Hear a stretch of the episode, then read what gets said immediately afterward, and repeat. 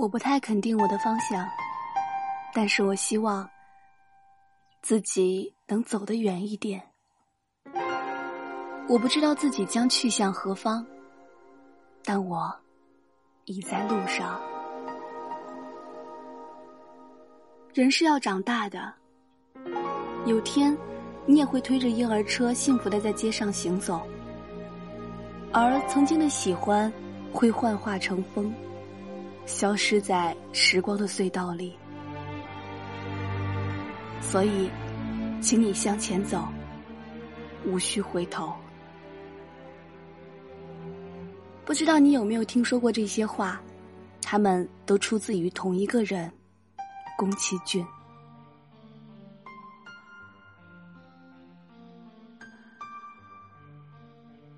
亲爱的耳朵们，大家好，这里是月光浮于网络电台，我是主播佳丽。反复看他的动画，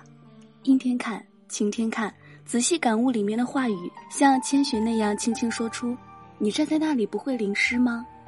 而为无脸男留下了一扇门，像小翔那样说：“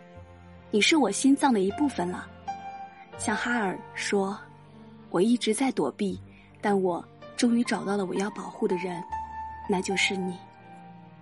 他是第一位将动画上升到人文高度的思想者。同时，也是日本三代动画家中承前启后的精神支柱。他是世界动画界的传奇，创造了一个又一个梦开始的地方，鼓舞着一群又一群的追梦少年不再停下奔跑的脚步，勇敢的相信梦想。现在的他，据说完成了收官之作，起风了之后就要决定退休。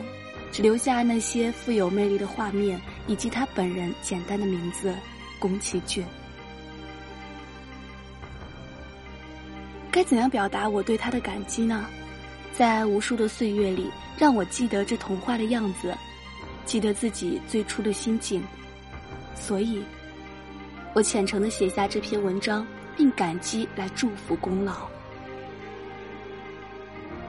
千与千寻》的神隐可以说是宫崎骏系列的最著名的一个作品。这是一部讲述成长的奇幻动画的精品，也是一部创造无数奇迹的动画电影。它大概是为了送给所有正在困惑的人，借用千寻这个奇妙的旅程，来灌输那些迷路之人一种强大的勇气与激励，让他们带着千寻的勇气，一路上不放弃的走下去。影片制作历时长达两年，上映之后好评如潮，创下了四天收入近乎天价的历史最高票房纪录。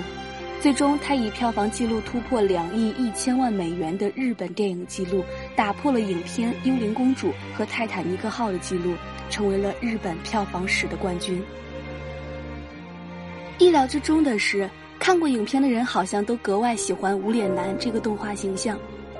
原因我想有很多，无脸男每次的出场似乎都有一种让人莫名的心疼，大概是因为他本身就像是我们每一个人的缩影，每天戴着面具生活，隐约之中总是忘记了自己原本的模样，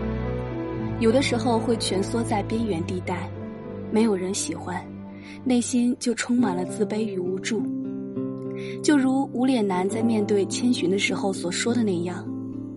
我很寂寞，我真的很寂寞。从此，为了让别人注意，总是会在一些外在的东西来吸引他人，比如说金钱、权势。只要自己真正在乎的人忽视自己的时候，内心就会充满怨念与仇恨，甚至还会做出一些不可思议的举动，比如就像无脸男那样，吃掉那些忽视自己的人。然而，我们做这所有的一切，只为了寻找那个可以救赎你的人，只为了期待有人像千寻那样不离不弃的带我们去一场奇妙的旅行，来寻找自己，来真正的获得从灵魂上的救赎。无脸男在影片中从一个吃人的妖怪，最终变成了一个有归宿的人。这也正是功劳与众不同的地方，出乎意料的安排。最后温馨的收尾，用宫崎骏自己的话来说，我第一次有很骄傲的感觉，那是因为我不是把他当做无面人大闹，然后企图吃掉千寻，而是安排与千寻坐上电车，第一次出远门。比起无面人大闹或者与汤婆婆的电光交战，对孩子们而言，真正重要的是一个人坐上电车，展开充满期待的旅程。《千与千寻》不做作，没有过多的正义或邪恶的交战，而是在心灵深处给予了每一个人深深的慰藉，以至于他当之无愧的获选成为2003年奥斯卡年度最佳动画长片奖。或许你会有其他的意见，但请一定在欣赏完这部影片之后再发表意见，因为它会让你听到自己内心的声音，真正感受到的平静。这或许也是宫崎骏艺术的高明之处，是他独一无二的地方。宫崎骏对自然的热爱也让看过他作品的我们印象深刻。他总是热衷于为孩子们编织梦想，在《龙猫》一片中展现了一贯的魔幻现实主义色彩。这部影片没有外星人，没有血腥的战斗，描述的是两个可爱的姐妹俩小月和小梅。虽然妈妈生病，没有爸爸经常的陪伴，但是乐观的姐妹俩在一个偶然的机会下遇到了森林里的龙猫。这个丛林深处的大家伙变成了姐妹俩孤单时候最美好的陪伴。在晚上，大家一起用咒语祈祷种子生长，种子便在一瞬间长成参天大树。那应该也是童年，是我们最真实的幻想。夜空中乘着陀螺在田野里飞翔，变成了那一段似梦似真的回忆。它是宫崎骏所说的一种神奇的小精灵，像我们的邻居一样居住在我们的身边，嬉戏玩耍。但是普通人是看不到他们的。据说只有小孩子纯真无邪的心灵可以捕捉到他们的行径。如果静下来倾听，风声里还可以隐约听到他们奔跑的声音。现在的我们，很多时候是不会体会到小孩子纯真无邪的样子了，也常常会感叹什么时候不会再像小孩一样肆意的大呼小叫了，什么时候开始心里的小情绪堆积的像一座小山，总是会想，与其如此，不如永远像小孩子一样。或许就是因为这种想法，我们才会爱上了这部影片中胖乎乎的龙猫。想感受小梅、小月那样躺在龙猫硕大的肚子上睡觉的感觉，而不会感觉到任何的害怕。龙猫这部影片由于它卓越的品质，理所应当的获得了各界一致的赞赏。那一年，它几乎包办了日本所有的电影大奖，而龙猫这种被宫崎骏刻画出来的动画形象，也作为玩偶风靡一时。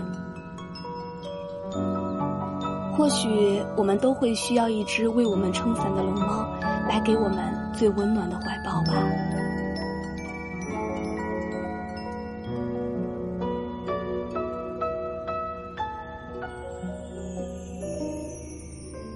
宫崎骏的作品内容十分的丰富，除了梦想、自然、和平，也当然不会缺少爱情。他的作品之一《哈尔的移动城堡》改编自英国作家的同名科幻小说，围绕善良可爱的苏菲被山野女巫施下魔咒后展开。在寻找咒语真相的过程中，苏菲开始逐渐的了解古怪的哈尔，两个人慢慢的走近，开始爱上彼此，承认对方。两颗失落的心从此遇到了真爱。值得欣赏的还有影片画面色彩的极致唯美，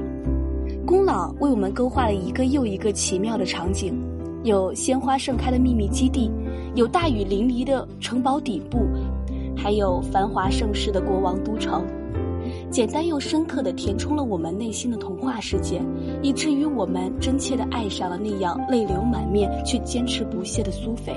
爱上了那个勇敢坚毅直面困难的哈尔。故事的结尾是女生日文的一首歌《世界的约定》，歌词温婉柔和，声音平静如水，仔细的诉说着人间的坎坷，与深情。我想，无论是《天空之城》《萤火之森》，还是《魔女宅急便》，悬崖上的金鱼姬，她的每一部作品都是一个与世界的约定。他珍惜世间的善与恶，珍惜林间的一草一木，每一个细小的东西，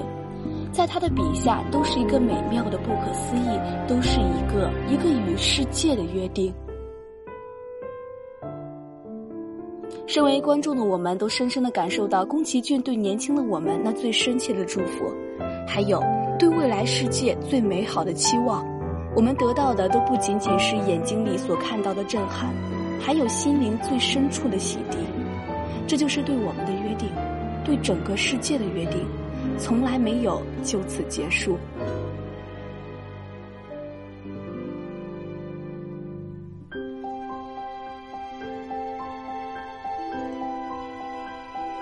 说了那么多，那么正在收听节目的你喜欢宫崎骏的动画吗？或者你也有自己喜欢的其他动漫想要推荐给我们？欢迎在节目下方评论区留言与我们进行互动，或者是在新浪微博艾特月光浮语网络电台一起分享你与动漫的不解之缘。本期的节目到这里就结束了，感谢我们的编辑小丑为我们带来精彩的策划，也同样感谢耳朵们的陪伴。我是主播佳丽，我们下期节目再见。